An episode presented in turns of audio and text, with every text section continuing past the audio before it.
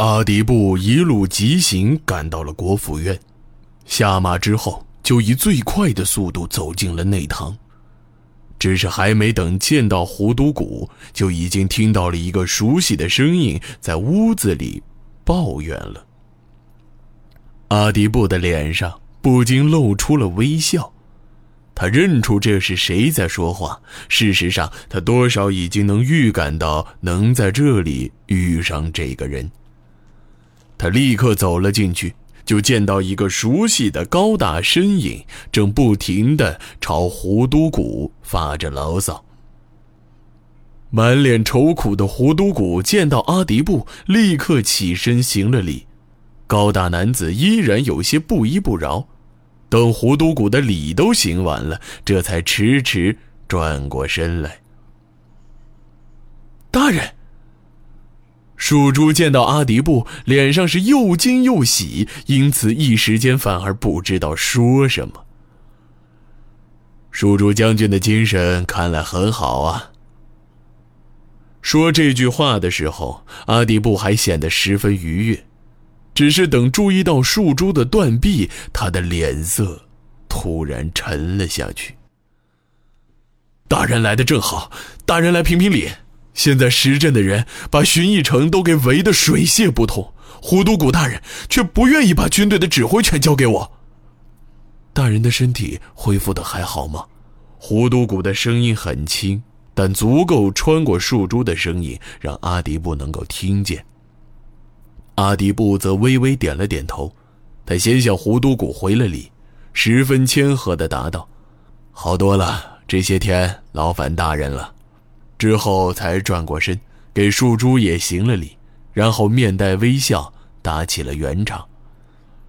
大将军的身体还未完全康复，怎么可以发如此大的火？来，有什么事儿，我们坐下一起商量。胡都谷正要将主位让出来，阿迪布却摇了摇手，然后找了一张离自己最近的椅子坐了下去，又笑着招呼两人也一同坐下。我之前路过北城的时候见到了萧辽，就让他去通知大家一会儿来这里见个面。不过在这之前，两位是不是能先说说这两天的情况？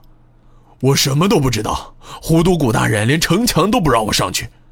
树珠有些埋怨地说道：“大人，胡都谷解释道，我哪里拦得住大将军？那是宋神医嘱咐大家的。他说，如果大将军再胡来的话。”就不给他治了。宋医生的脾气，大人不是不知道。要他治什么？我早就已经好了。这老头子的脾气比我还大。话音未落，树珠却突然改了口气。不过老头子救了我，我当然感激他。但现在既然我已经康复，出来参战也是为了寻义城里所有人的性命，难道不算是报答他吗？再说。他一个平民做什么主？打仗那么大的事儿，轮得到一个医者指手画脚吗？阿迪布笑着点了点头，又仔细端详了树珠一段时间，才有些调侃地说道：“我的大将军，即使是我阿迪布都不肯这样说宋大夫啊。”树珠避开了阿迪布的眼神，并没有接话。我看这样吧。我知道大将军也不可能乖乖的在床上躺着，至于宋大夫那里，我会找时间和他见个面。大将军可以继续参加防卫工作，但暂时就先不要上城墙了。树珠对这个建议虽然不是十分满意，但毕竟提出建议的人是阿迪布，而且无论如何总比什么都不让他接触的强，因此虽然不情愿，但还是点头。答应了下来。阿迪布再次笑了笑，继续说道：“好吧，那么能否请胡都谷大人先说说这两日的情况？”大人，胡都谷点了点头。具体的防务情况，一会儿等以次普将军回来了，我们可以再开一个会详谈。我主要还是说一下城内的情况。其实大人不在的这两天，总体来说城内是比较平稳的。不过，主要也是因为石镇军还没有发动过任何形式的攻击，甚至……胡都古稍稍顿了顿。甚至没有任何叫阵或是劝降的情况发生，这外面就好像什么事儿都没有发生一样。这一点，小辽也和我说起了。阿迪布的脸色恢复了平静，他回头看着一旁的树珠，继续说道：“这或许说明他们并不清楚城里的情况，还有就是在排查寻邑城四周可能存在的通路。”树珠点了点头，我的想法和大人差不多。不过，既然他们已经来了，肯定不会一直按兵不动的。耶律呼突树虽然是只纸老虎，但耶律重光的二子应该还是有点能耐。阿迪布突然皱起双眉，回头看向树珠，沉默了片刻之后，他才低下头，小声念道：“是啊。”我早该想到，当时没有听到副将的名字，我就在想，是不是会是耶律古尔台。说到这里，阿迪布再一次沉默起来，他似乎又想起什么，却并没有说出来。